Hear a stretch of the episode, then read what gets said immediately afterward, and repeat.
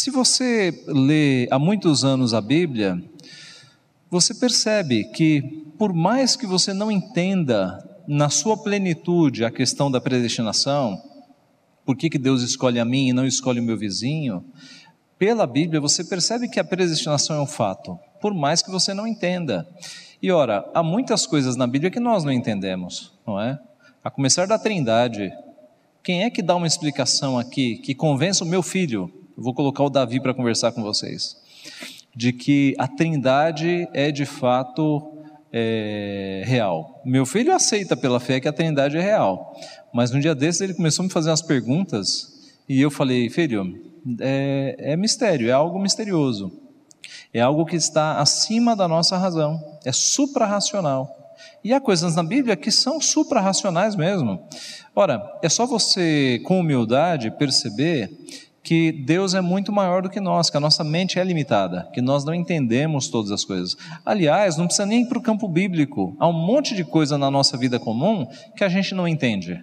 Por exemplo, eu não consigo entender como é que eu consigo falar com um bichinho desse que cabe no meu bolso agora com alguém que está no Japão.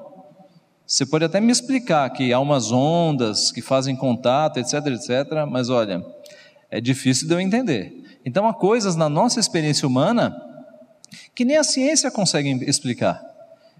E há coisas na Bíblia, é lógico, que fazem parte da revelação de Deus, que também são altas demais para nós compreendermos. A predestinação é possível de compreender é, quando você percebe que Ele é Deus e Ele salva quem Ele quer e Ele condena quem Ele quer, está dentro da sua soberania. Tá? É, eu diria que a predestinação não é um mistério do ponto da, da Trindade e do ponto que é a dupla natureza de Cristo. Esses são mistérios bem mais altos que estão acima da nossa compreensão. A predestinação para mim é bastante mais compreensível quando a gente coloca na soberania de Deus. Ao Senhor pertence a salvação, Ele salva quem Ele quer, Ele condena quem Ele quer, então isso é mais fácil. Mas tudo isso foi introdução, vamos começar definindo alguns termos que nós encontramos na palavra. Primeiro, o termo eleição, né? você encontra a menção de que Deus elege, Deus elegeu. Em português, a palavra veio do latim eleccione significa o ato de escolher, selecionar. Aponta para o propósito eterno de Deus em escolher alguns da raça humana para a salvação em Jesus Cristo. Então, há uma ligeira diferença entre eleição e predestinação, tecnicamente falando. Eleição é o ato de Deus escolher, e ele faz escolhas. Ele escolheu Israel, ele escolhe pessoas para salvação. Predestinação é mais adiante, é o ato de Deus de antemão destinar alguém para salvação ou salvação. Há uma diferença entre os termos.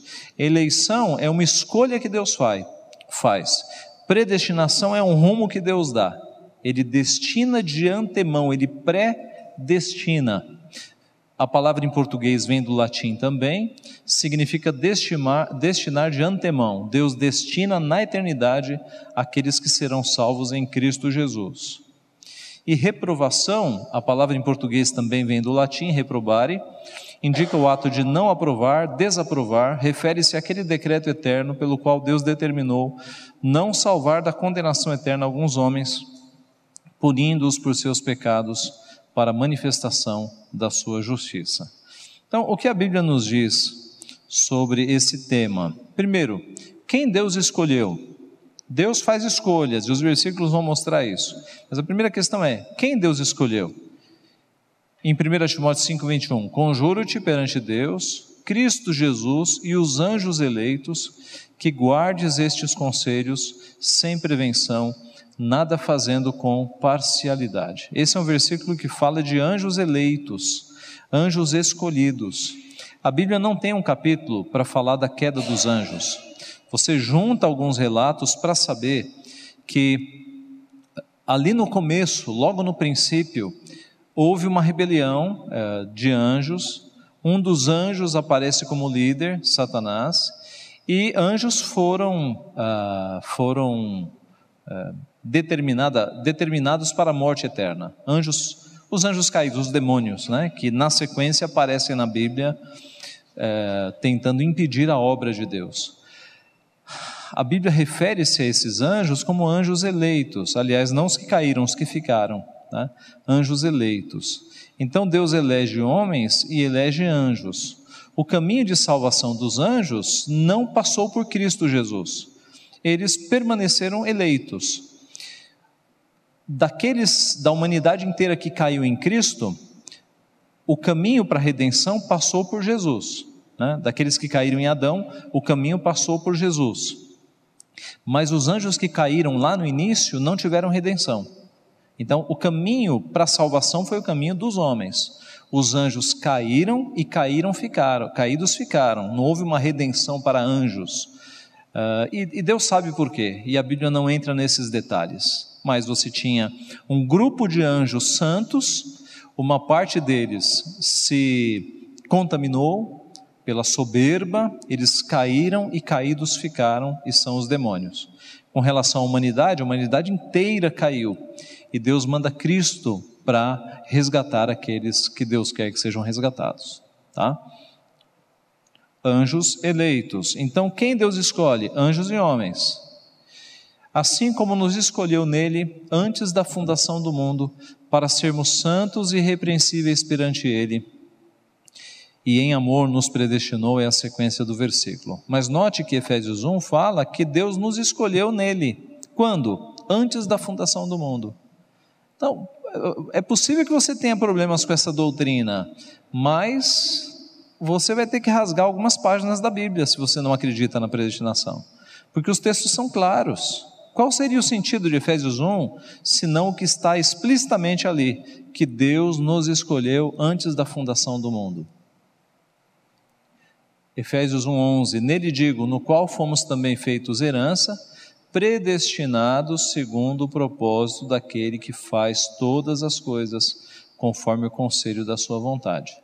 Pre, nós fomos predestinados, lá atrás na eternidade, nós fomos destinados, essa é a ideia. Nós somos destinados de antemão. Na eternidade, os nossos caminhos já estavam escritos. Aliás, a Bíblia não diz que todos os nossos dias foram escritos e determinados quando nenhum deles havia ainda? É Deus quem escreve a nossa vida. Essa é uma discussão bem filosófica. Né? A filosofia entra nisso. O mundo está determinado ou o mundo está aberto? Há um livre-arbítrio que faz com que a história seja construída.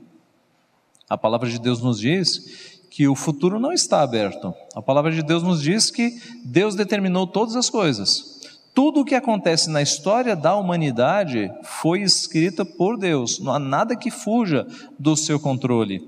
Não é um futuro aberto que a gente está construindo o futuro do mundo. Se fosse assim, as profecias não teriam razão de ser. Quantas profecias Jesus Cristo cumpriu quando veio? Quantas profecias não continuam se cumprindo na história da humanidade? Porque Deus, que escreveu a história inteira, mandou profetas em determinado ponto para adiantar essa história. Olha, vai acontecer isso. Deus escreveu a história inteira, tá? Nós somos chamados na Bíblia então de eleitos. Vários versículos falam sobre isso, apontando para uma eleição, para uma escolha que Deus fez. Veja Marcos 13, 20. Não tivesse o Senhor abreviado aqueles dias, e ninguém se salvaria mas por causa dos eleitos que ele escolheu, abreviou tais dias. O texto está falando do que? Da tribulação e da grande tribulação. Aqui da grande tribulação. Um período de dias próximo da volta da segunda vinda de Cristo, quando haverá um, uma, uma intensificação de todos os sinais prescritos nesse texto, tanto em Mateus 24, que é o texto mais completo. Então veja, Mateus 24 fala que nos últimos dias o amor de muitos se esfriará, haverá guerras, rumores de guerra, fomes, e, e vários sinais que são colocados ali. Sinais, terremotos, que já acontecem hoje. Nós já temos fome, nós já temos guerras, rumores de guerra, terremotos, amor de muitos esfriando, tudo isso, esses sinais já estão conosco. Por quê? Porque nós já estamos nos últimos dias. Você se lembra de Atos 2? Quando o, a igreja começa a falar em outras línguas, em outros idiomas, e aí os judeus que estão fora da casa, eles acusam os crentes de estarem bêbados. Aí Pedro se levanta e diz: Varões, estes homens não estão bêbados às nove horas da manhã, na terceira hora do dia. Mas o que está acontecendo é o que foi profetizado pelo profeta Joel, que nos últimos dias vossos filhos e filhas profetizarão. Então, Pedro não tinha dúvida de que a profecia de Joel estava cumprindo ali, e a profecia fala de últimos dias. Outros textos falam que o período dos discípulos já eram os últimos dias, e nós estamos nos últimos dias. Mas, pastor, que últimos dias demorados são esses, que já duram dois mil anos? É porque a Bíblia fala da tribulação, que é onde nós já estamos, e da grande tribulação. A grande tribulação será quando todos os sinais da tribulação forem intensificados. Então haverá um período de tempo, perto da volta de Jesus, em que haverá mais guerras do que jamais houve, haverá apostasia, amor de muitos se esfriando mais do que jamais houve os anticristos que vieram em todo o período de tribulação, na grande tribulação, vão, se materializar em um anticristo. Então, a, a grande tribulação é a intensificação de todos os sinais terríveis que a humanidade já presenciou. E é por isso que diz o texto: não tivessem sido abreviado, abreviados esses dias, e ninguém se salvaria, mas por causa dos eleitos é que esses dias foram abreviados.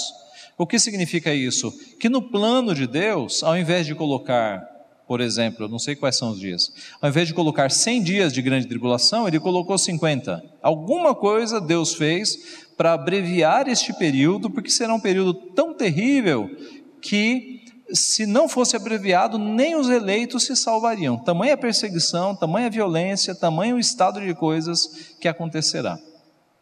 É, eu não preciso dizer que nós não estamos na grande tribulação, eu não tenho dúvida de que nós não estamos na grande tribulação, porque a gente está aqui pregando o evangelho de portas abertas, o cenário pintado para a grande tribulação é de perseguição mundial do evangelho.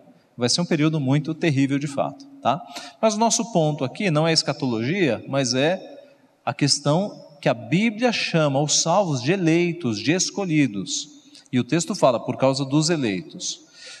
Ainda nesse capítulo, pois surgirão falsos cristos e falsos profetas operando sinais e prodígios para enganar, se possível, os próprios eleitos. Romanos 8,33: Quem tentará acusação contra os eleitos de Deus? É Deus quem os justifica. A Bíblia chama os salvos de eleitos, escolhidos de Deus. Revestivos, pois, como eleitos de Deus, santos e amados, de ternos afetos de misericórdia, de bondade, de humildade, de mansidão, de longanimidade. Por esta razão, tudo suporto por causa dos eleitos para que também eles obtenham a salvação que está em Cristo Jesus com eterna glória. 2 Timóteo 2,10. Paulo poderia ter dito, por esta razão tudo suporto por causa dos salvos, mas ele fez questão de colocar por causa dos eleitos por conta dessa doutrina, que mostra que nós não somos salvos no momento em que apenas em que nós cremos em Cristo, mas isso é apenas a concretização de uma eleição que foi feita no passado. Nós somos escolhidos. Deus age em nós, nos escolhendo e nos salvando. Escrevendo a Tito, Paulo, servo de Deus e apóstolo de Jesus Cristo, para promover a fé que é dos eleitos de Deus e o pleno conhecimento da verdade segundo a piedade Pedro, apóstolo de Jesus Cristo, aos eleitos que são forasteiros da dispersão no ponto, Galácia, Capadócia, Ásia e Bitínia, eleitos segundo a presciência de Deus Pai, em santificação do Espírito, para a obediência e aspersão do sangue de Jesus Cristo, graça e paz vos sejam multiplicadas. Eleitos segundo a presciência de Deus Pai. Deus é presciente, Ele conhece as coisas antes que as coisas existam. Antes que o mundo existisse, e antes que nós existíssemos, ele já nos conhecia. Essa é a presciência de Deus, ele nos conhece de antemão. Nós não éramos criados ainda e Deus já nos conhecia e tinha escrito toda a nossa história. Como Deus nos escolheu? Nós fomos escolhidos em Cristo. Em Efésios 1 é dito que assim como nos escolheu nele, e esse nele, se você pegar Efésios 1, todos esses pronomes estão apontando para Cristo. Ah, tá? Nos escolheu nele antes da fundação do mundo para sermos santos e irrepreensíveis perante ele. Os eleitos são salvos pela obra de Cristo, no qual temos a redenção ou salvação pelo seu sangue, a remissão de pecados segundo a riqueza da sua graça. Então, é, a Bíblia fala que Deus na eternidade escolhe os seus, mas não é uma salvação automática. Estes escolhidos estão perdidos por causa do pecado. É necessário que Cristo venha e se coloque na cruz em lugar destes. Cristo é aquele que toma o nosso lugar na cruz. Ele não, ele não precisava morrer na cruz, ele não tinha pecado. É na cruz que ele toma sobre si todas as nossas iniquidades e morre no nosso lugar. É, Cristo é de fato o nosso o nosso vigário, ele é o nosso substituto. É ele quem morre no nosso lugar, tá? É ele é o único que nos substitui. Todas as bênçãos espirituais vêm aos eleitos por meio de Jesus. Bendito Deus e Pai de nosso Senhor Jesus Cristo, que nos tem abençoado com toda a sorte de bênção espiritual nas regiões celestiais em Cristo. Então, por causa de Cristo, é que nós somos abençoados com toda sorte de bênção espiritual. Quando Deus nos escolheu? O texto já respondeu tudo, né? Antes da criação do mundo. Assim como nos escolheu nele antes da fundação do mundo, para sermos santos e repreensíveis perante ele em amor. Antes da fundação do mundo, quando havia apenas Deus. É, de novo, conversando com meu filho, ele falou que é muito difícil entender isso. Um tempo em que não existia nada, só existia Deus. E eu falei, ok, mas quem não crê em Deus tem o mesmo problema, né?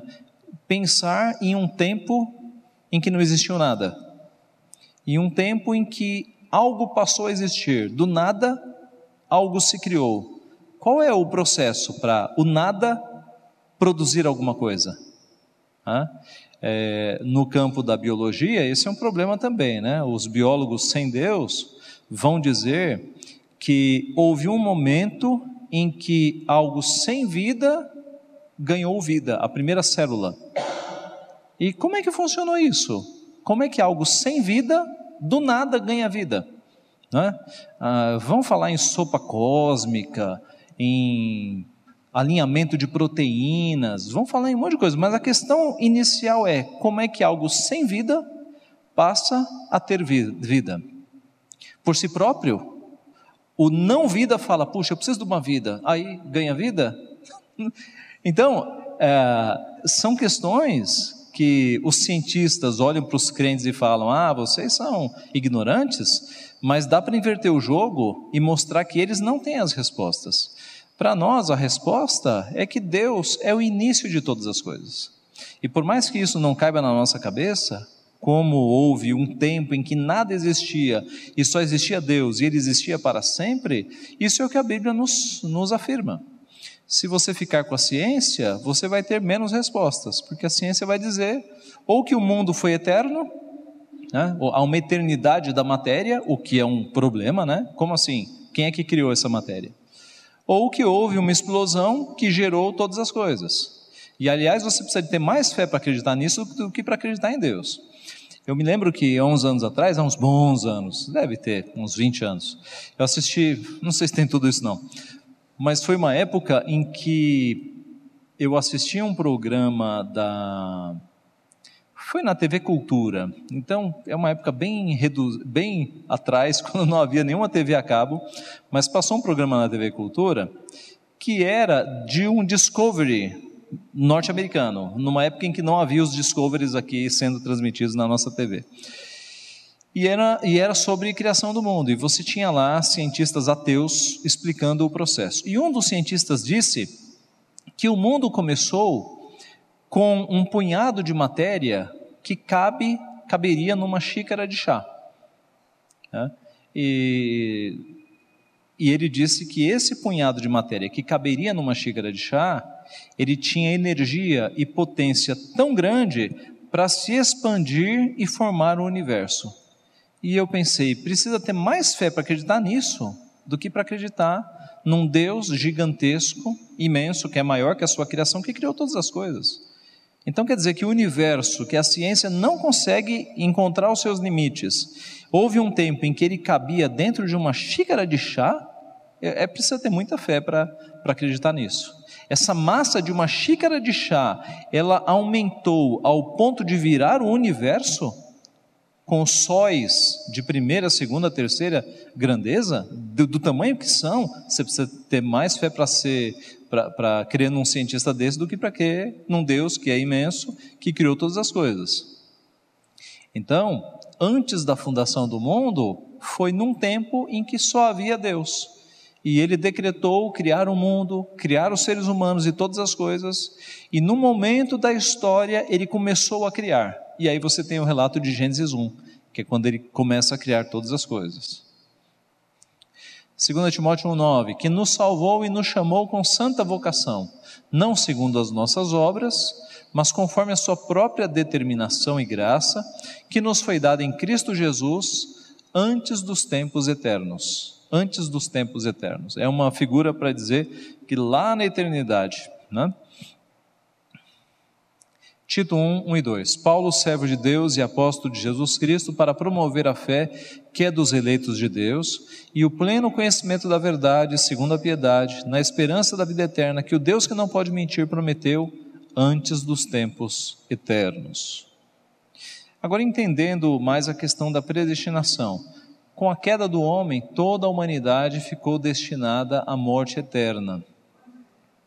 Respondeu-lhe a mulher: Do fruto das árvores do jardim podemos comer, mas do fruto da árvore que está no meio do jardim, disse Deus: Dele não comereis, nem tocareis nele, para que não morrais. O que eu estou colocando aqui, meus irmãos, é que Deus é soberano sobre todas as coisas, mas Deus mostra na Sua palavra que a causa da perdição está no pecado pois todos pecaram e carecem da glória de Deus. Portanto, assim como por um só homem entrou o pecado no mundo, e pelo pecado a morte, assim também a morte passou a todos os homens, porque todos pecaram. Então, qual é a causa de pessoas irem para o inferno? São duas causas: uma divina e uma, vou dizer humana, mas também foi providenciada por Deus. As pessoas vão para o inferno porque Deus, na sua soberania, escolheu que alguns seriam salvos e outros seriam reprovados. E isso é mistério, nós não sabemos porque Ele escolhe uns e não escolhe outros. Mas irão para o inferno também porque, com a sua própria responsabilidade, eles pecaram contra Deus. De forma que ninguém no inferno vai poder dizer: é injusto que eu esteja aqui. Eu estou aqui porque o, o, o, o grande oleiro me mandou para cá. Não, as pessoas no inferno estarão lá porque foram por causa dos seus pecados, cometeram os seus pecados. Então, você não pode dizer é só por causa dos pecados, é só por causa de Deus. Deus, na sua soberania e na sua onisciência, que é maior que a nossa, ele faz com que as duas coisas operem. As pessoas são condenadas porque Deus decretou e, e porque elas pecaram contra Deus, elas quebraram a sua lei. A Bíblia afirma que a causa de pessoas se perderem é por quebra da lei, porque todos pecaram e destituídos estão da glória de Deus ou carecem da glória de Deus. Se Deus mandasse todos para o inferno, continuaria sendo justíssimo. Contudo, Deus, no seu infinito amor, resolveu salvar alguns daqueles que se perderiam e para isso enviou Jesus Cristo, para que todo aquele que nele crê não pereça, mas tenha a vida eterna. Então, a palavra de Deus nos mostra que todos estavam destinados ao inferno, todos pecaram.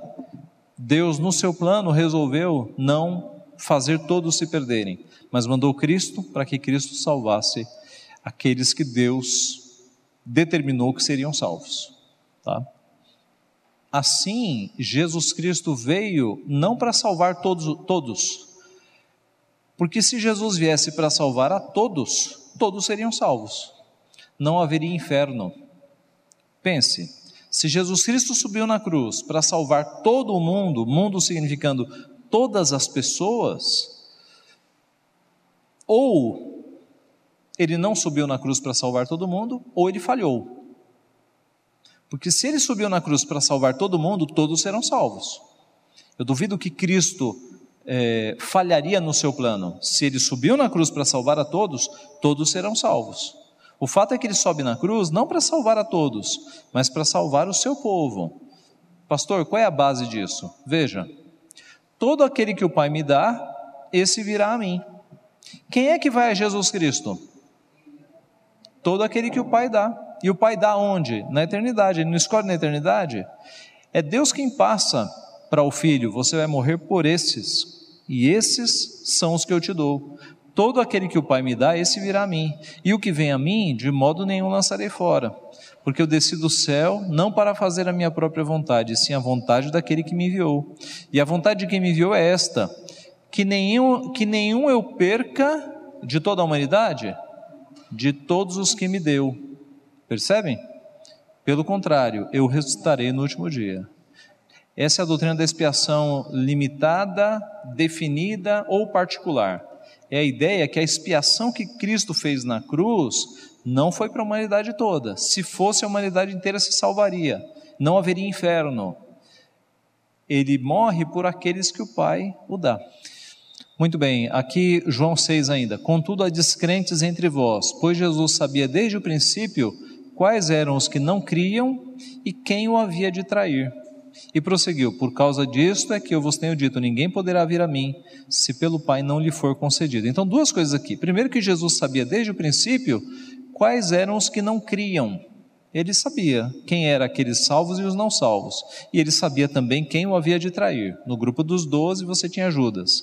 E no final do versículo, ninguém poderá vir a mim se pelo Pai não lhe for concedido. Então, de novo, aquele caminho que é o Pai quem dá ao Filho aqueles por quais ele morrerá. João 10: Eu sou o bom pastor, conheço as minhas ovelhas e elas me conhecem a mim, assim como o Pai me conhece a mim e eu conheço o Pai. Eu dou a minha vida por quem? Pelas ovelhas. Ainda tenho outras ovelhas, não deste aprisco, a mim me convém conduzi-las. Aqui é a ideia de Israel e os gentios, tá? Elas ouvirão a minha voz, então haverá um rebanho e um pastor. As minhas ovelhas ouvem a minha voz, eu as conheço e elas me seguem. Eu lhes dou a vida eterna, jamais perecerão eternamente, e ninguém as arrebatará da minha mão. Aquilo que meu Pai me deu é maior do que tudo, e da mão do Pai ninguém pode arrebatar. De novo, o caminho de que é o Pai que dá ao filho aqueles por quem ele morrerá, suas ovelhas, e aqui a segurança da salvação. A grande pergunta, pastor, o crente perde a salvação? De acordo com esse texto, de jeito nenhum. Veja o final. Aquilo que meu Pai me deu é maior do que tudo, e da mão do Pai ninguém pode arrebatar. E antes um pouquinho, e ninguém as arrebatará da minha mão. A figura é que Cristo tem na sua mão as suas ovelhas e ninguém pode abrir a mão de Cristo e levar embora, nem o diabo, nem ninguém. Né? É a certeza da salvação que nós temos em Cristo Jesus. Daí vem o slogan uma vez salvo, salvo para sempre. Ah, pastor, mas eu conheço um caso de um indivíduo que era da igreja, tinha profissão de fé e abandonou tudo. E agora está no mundão, curtindo o mundão. Ora, ou nunca foi salvo, ou é alguém que está passando por um momento e vai voltar aos caminhos do Senhor. Lembram-se da parábola do filho pródigo? Ora, o filho pródigo não abandonou tudo e foi curtir as coisas do mundo, Deus pesou a mão e ele não voltou, e Deus estava lá de braços abertos para recebê-lo. Então, há essas duas situações. O fato é que aqueles que são de Deus, eles, eles voltam. Não falo a respeito de todos vós, pois eu conheço aqueles que escolhi.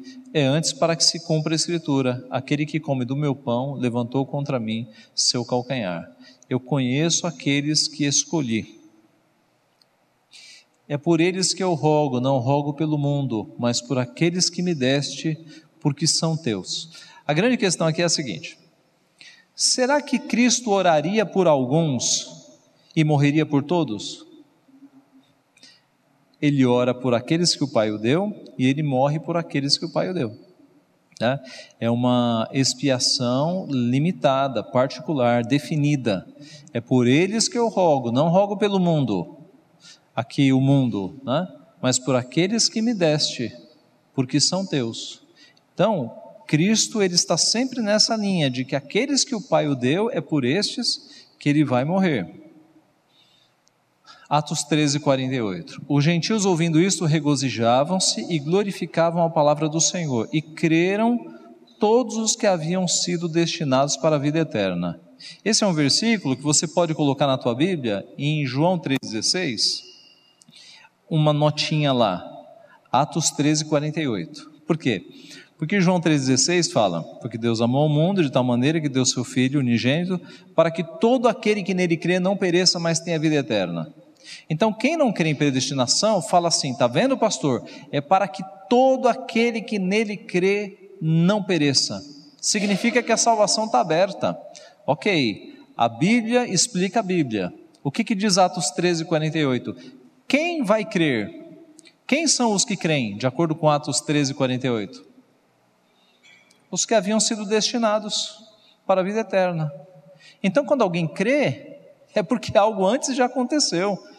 Ele crê porque ele foi destinado para a vida eterna. A Bíblia fala: Nós o amamos porque ele nos amou primeiro. Da nossa perspectiva, é nós que nos arrependemos, é nós que aceitamos, é nós que buscamos, é nós que, que é, cremos em Cristo, mas tudo isso acontece porque Ele nos amou primeiro, porque nós havíamos sido destinados para a vida eterna. A destinação vem antes da fé.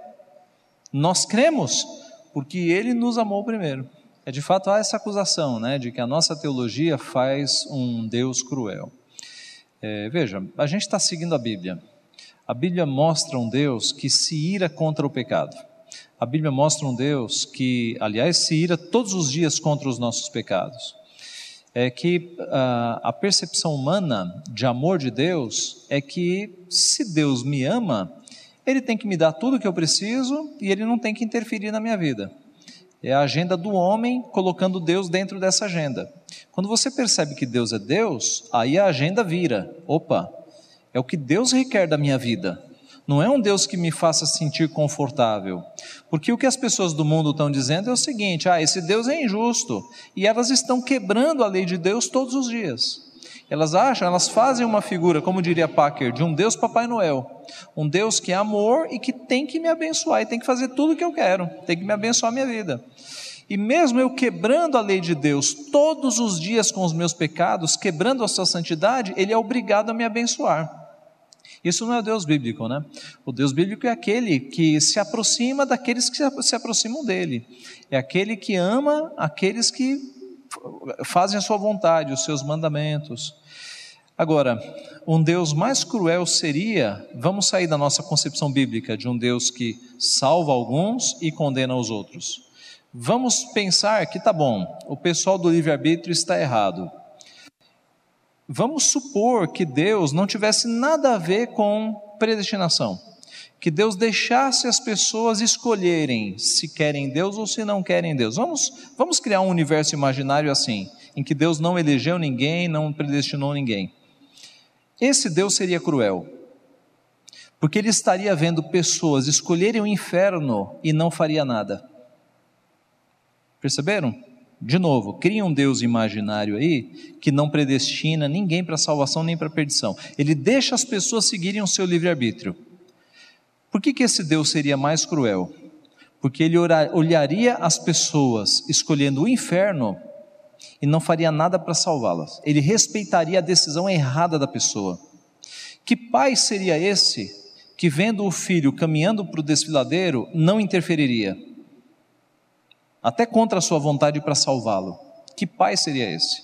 Então, o Deus cruel é o Deus arminiano. É o Deus que respeita a decisão da pessoa escolher o inferno e não faz nada para salvá-la. Perceberam? Pegaram? O Deus bíblico é o Deus que de antemão resolveu salvar alguns e condenar outros. E a condenação veio pelo pecado, veio pelas suas próprias culpas. Deus não é injusto em mandar pessoas para o inferno.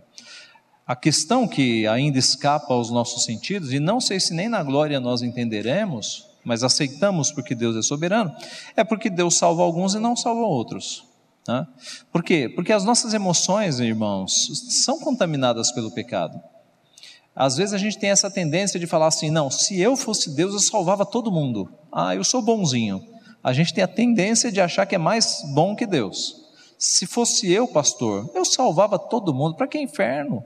Vamos dar o céu para todo mundo. Mas há momentos de ira sua que você quer mandar todo mundo para o inferno, não é? Então, as nossas emoções não são confiáveis, não são confiáveis, tá? Se dependesse de nós, num dia estava todo mundo salvo, no outro dia estava todo mundo perdido. Confiemos em Deus. Nesses assuntos que a nossa mente não alcança, confiemos em Deus. Não queiramos ser mais bondosos do que Deus, Ele é bondoso e Ele é justo, né? Objeções, algumas objeções à doutrina da predestinação. A primeira, a primeira objeção: a doutrina da predestinação anula a vontade do homem. Se Deus já escolheu, eu não tenho escolha. É uma objeção. Em muitas áreas da vida, não temos escolha. Dia do nascimento, nascer ou não, pais, cor, estatura. Você escolheu alguma coisa dessas? Aliás, eu li na internet essa semana que um maluco aí de um outro país Alguém viu essa notícia? Ia processar os pais porque os pais não o consultaram. Você viu, Daiane? Ia processar os pais porque os pais não consultaram para ele nascer. Ele queria ser consultado como, gente? É um mundo maluco, né? Mas então, muitas coisas você não tem escolha. E você simplesmente, né, aceita. Há coisas que podemos escolher e o fazemos de acordo com nossas inclinações, uma roupa, uma cor, a gente tem nossas predileções. Adão tinha vontade livre, Adão tinha livre-arbítrio, podia pecar ou não, pois era santo, ele tinha liberdade de escolha. Mas e nós? Será que a nossa escolha também é livre? Será que nós temos livre vontade? De forma nenhuma.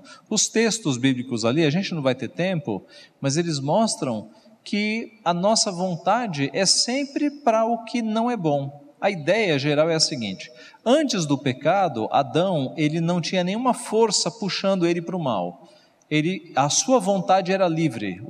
Se você substituir a palavra arbítrio por vontade, fica mais fácil, tá? Ele tinha livre vontade. A sua vontade era livre.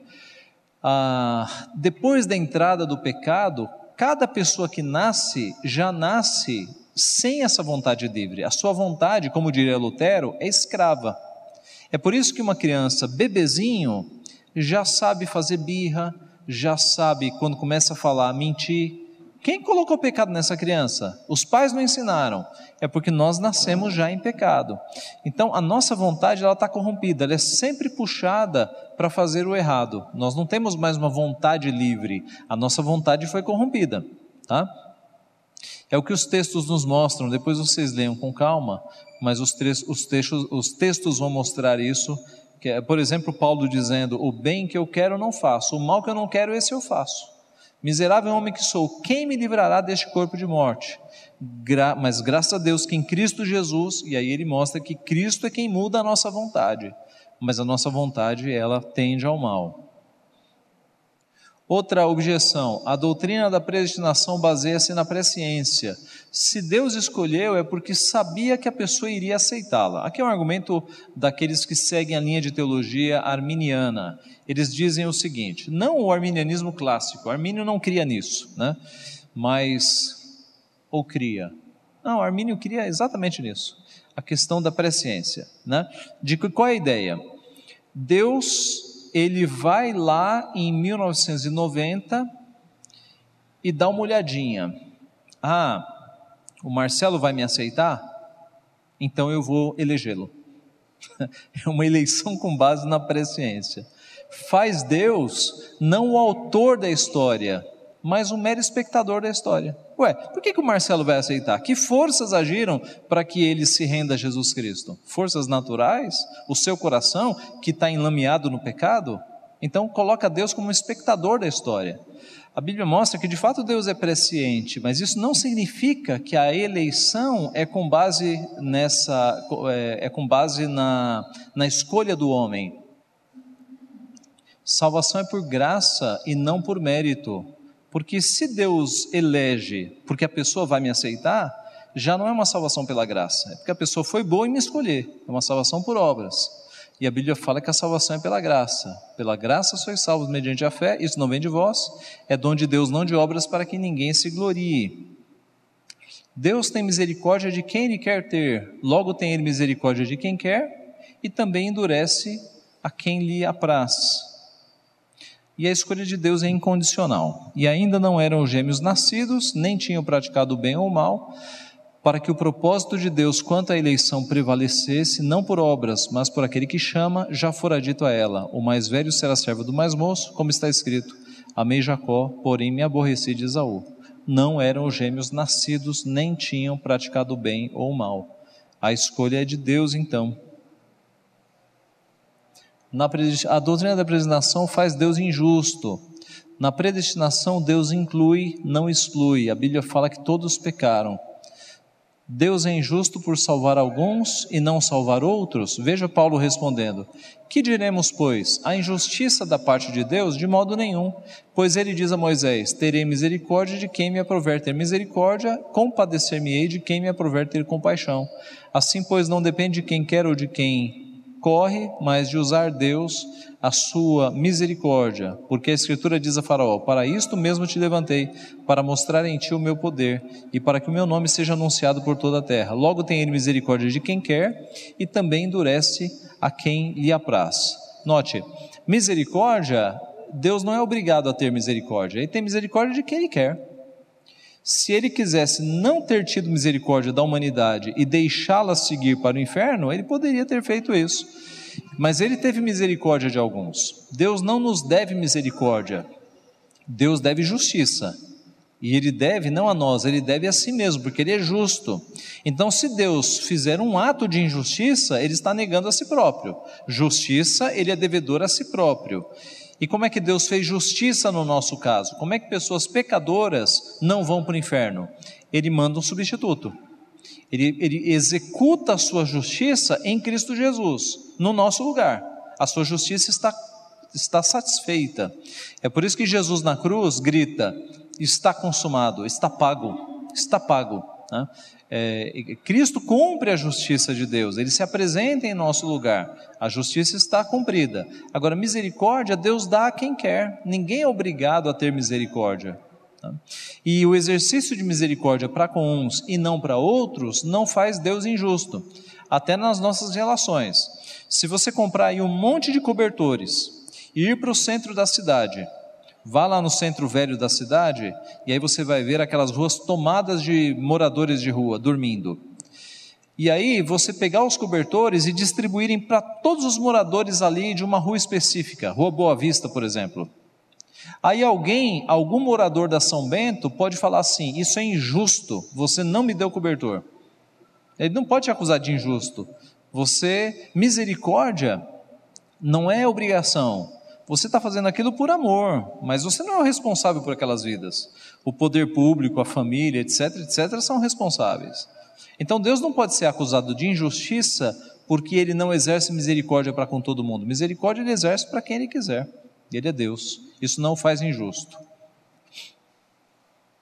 E por fim, encerrando, a predestinação nos motiva a algumas coisas. Primeiro, a santificação assim como nos escolheu nele antes da fundação do mundo, para sermos santos e irrepreensíveis. Por que, que nós fomos eleitos antes da fundação do mundo? Que planos Deus tinha para nós? De na, antes do mundo olhar para nós e dizer: esse aqui vai ser salvo, esse aqui eu vou resgatar. Foi para que nós fôssemos santos e irrepreensíveis. Foi para que nós parecêssemos com Jesus Cristo buscando santificação. Deus se agrada quando Ele olha dos céus e vê os seus filhos andando na Sua vontade. O salmista diz que Deus olha dos céus e distingue para si o piedoso. Aquela é minha serva, aquele é meu servo. Assim como Deus disse, olhou para Jesus e disse: Este é o meu filho amado, em quem eu tenho todo o meu prazer. O nosso objetivo de vida é obedecermos ao Senhor para que Deus olhe do céu e fale: esta é minha filha amada em quem eu tenho meu prazer. Este é o meu filho amado em quem eu tenho meu prazer. Deus se alegra na nossa obediência. Então, nós fomos salvos não foi apenas para a vida eterna, para ter um passaporte para entrar nos céus. Não, foi para que nesta vida nós cultivássemos a santidade, nós nos parecêssemos com Jesus Cristo. A predestinação, então, nos motiva à santificação. Alguém pode falar assim: ah, pastor, já que eu sou eleito, eu vou cair no mundão e eu vou aproveitar o mundo. Um eleito nunca diria isso. Se falou isso é porque já está dando pistas de que não, tá, não tem salvação. O eleito não quer voltar ao vômito, usando a figura do profeta, não quer voltar ao lamaçal. O eleito quer as coisas de Deus. Eu preciso de Deus na minha vida, eu vou me santificar. Luta contra o pecado, cai, tropeça, mas volta-se para Deus e quer as coisas de Deus. Então a eleição é um incentivo para que nós busquemos a santificação. É um incentivo às boas obras, pois somos feitura dele, criados em Cristo Jesus para quê? Para boas obras, as quais Deus de antemão preparou para que andássemos nelas. Veja aqui a predestinação das boas obras. Deus de antemão, na eternidade, preparou as coisas boas que nós faríamos, a ajuda que nós daríamos às pessoas, aos nossos amigos, a bênção que nós seríamos na vida das outras pessoas. Isso estava escrito lá na eternidade. Então, na eternidade, Deus te separou, te escolheu, esse aqui vai ser meu servo. E as boas obras na sua vida serão essas, essas, essas e essas. Ele vai ser uma bênção. Percebe? Então, nós não fomos eleitos apenas para entrar no céu. Nós somos eleitos para ser uma bênção na vida dos outros a partir das boas obras, porque Deus quer que nós andemos nestas boas obras né, frutificando. O fruto do Espírito, bondade, fidelidade, misericórdia, tudo aquilo é reflexo na vida das pessoas que nos, nos rodeiam. Tá? E é um incentivo à evangelização. Muita gente fala assim: ah, esses presbiterianos que creem na eleição, eles não evangelizam. Basta dar uma estudadinha na história, né? Para ver que as missões mundiais, desde a época da reforma, tiveram como atores principais, como agentes principais, presbiterianos, que criam na eleição. Ué, pastor, mas qual é a lógica? A lógica é essa daqui. Jesus, aproximando-se, falou-lhes, dizendo: Toda autoridade me foi dada no céu e na terra. Portanto, ide portanto, por quê?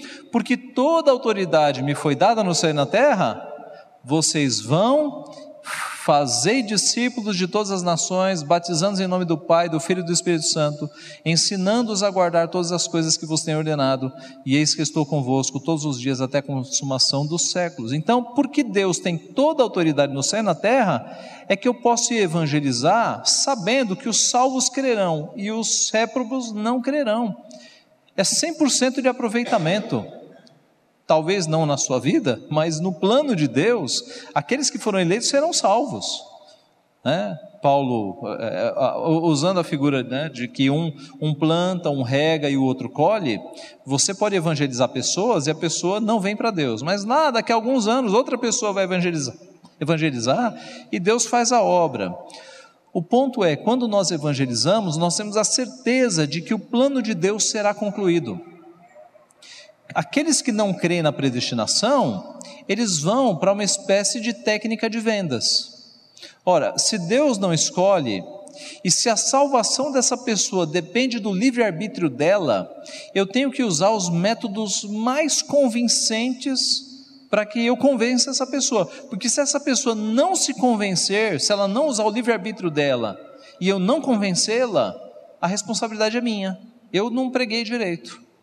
Então, faz das pessoas, assim, é, vendedores, que tem que usar os argumentos mais gigantescos para tentar convencer a pessoa, porque é uma concepção errada de que a salvação depende da pessoa, do livre-arbítrio dela, livre-arbítrio que ela não tem, na verdade. Né? A concepção bíblica é a seguinte: nós pregamos o evangelho para os casos mais difíceis, para traficantes, para homossexuais, para homens que têm a vida certinha, mas são verdadeiros demônios dentro de casa, a gente espalha a semente. A gente espalha a semente. E Deus faz com que haja corações com solo fértil que vão receber a semente. E esses corações crerão e virão para o Senhor. A nossa tarefa é evangelizar, não é convencer ninguém. Quem convence a pessoa é o Espírito Santo. Tá? Então, a, a, predestinação é um incentivo, é um baita incentivo para que a gente pregue o Evangelho, porque a gente sabe que a obra de Deus será feita, a gente prega o Evangelho e Deus consuma a sua obra e os seus resultados, ok? Muito bem, com esse slide eu encerro, e como eu falei no começo, é um tema difícil, né? é um tema que dá grande polêmica no meio evangélico, Mas, se você for para a Bíblia com um espírito humilde, você vai perceber que é um Deus que faz escolhas desde o começo, especialmente os textos que nós mostramos de João, João dizendo que ele morre por aqueles que o Pai o deu. Né? Então, as coisas se completam para mostrar que é um Deus que é soberano na salvação, e ele salva alguns e não salva outros, e isso está no plano dele, não há surpresas. Deus pode salvar todas as pessoas. Essa semana morreu aquele jornalista, né, o Boechat, deu uma comoção nacional. E, e aí, ele está no céu ou está no inferno? Ele era um ateu declarado. Meus irmãos, se nos últimos segundos ele, ele, na queda do helicóptero, ele clamou por Deus, Deus pode tê-lo salvado, não tenha dúvidas, não tenha dúvidas. Agora, se ele não clamou por Deus, se ele continuou no seu ateísmo, não foi salvo. A salvação está em Cristo Jesus. E embora sejam casos raros, Deus pode salvar nos últimos segundos, nos últimos, nos últimos momentos. O bandido na cruz foi salvo nos últimos momentos. Né? Nos últimos momentos ele foi salvo. Então a nós não cabe ficar julgando. Né? Na internet muita gente ficou dizendo: ah, agora ele agora está no inferno. Não, não sabemos. É, Lutero dizia que o céu será um lugar de muitas surpresas, muitas surpresas. Então vamos confiar que Deus sabe o que faz, Deus salva quem quer e a salvação está em Cristo Jesus. Alguma pergunta? Vamos encerrar então com oração? Pai Santo, te agradecemos porque tu és o Deus onisciente, onipotente, tu és o autor e consumador da nossa fé, tu és o Deus que, desde a eternidade, escreveu todas as páginas de todos os seres humanos te louvamos porque podemos confiar no Senhor e te louvamos porque o Senhor, pela tua graça, pela tua misericórdia, nos trouxe para os teus caminhos.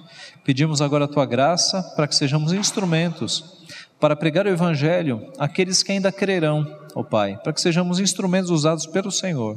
Dá-nos então uma vida de santificação, de boas obras, que a nossa vida glorifique ao Senhor e que sejamos instrumentos na pregação do Teu nome, para a salvação daqueles que crerão, Pai. Abençoa-nos, portanto, cuida das nossas limitações, das nossas dúvidas.